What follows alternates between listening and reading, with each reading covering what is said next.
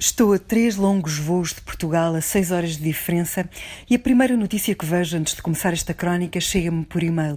Chega-me de Israel, mas é sobre Lisboa, sobre o que aconteceu ontem, quinta-feira, em Lisboa.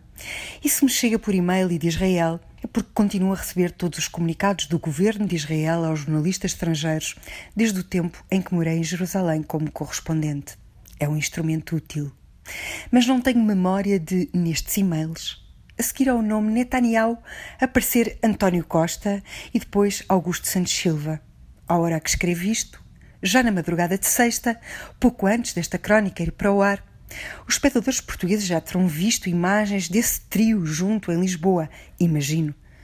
Entretanto, segundo leio, não terão visto imagens portuguesas de outro encontro que Netanyahu teve em Lisboa, mas com o secretário de Estado de Trump, Mike Pompeo, porque os jornalistas portugueses foram impedidos de o cobrir. Apenas estrangeiros tiveram acesso. Também leio que há um protesto marcado para hoje sobre estas presenças em Portugal. Para hoje? Voltemos ao comunicado do governo israelita sobre um encontro com o governo português. Vou citar. Os líderes discutiram o fortalecimento da cooperação bilateral na economia, inovação, cibernética, água e concordaram em trocar delegações nestas matérias também acordaram cooperar em África. Fim de citação.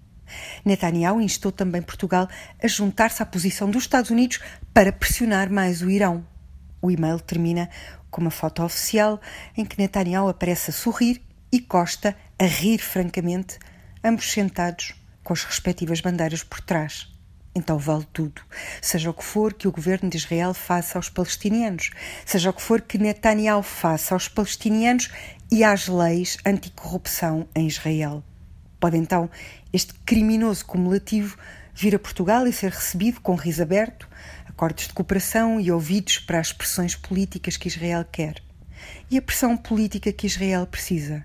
Pergunta retórica, claro. Por absoluto acaso, antes de ver este e-mail, e começar esta crónica, jantei com escritores portugueses e brasileiros. Estamos todos na Feira do Livro de Guadalajara, uma das maiores do mundo.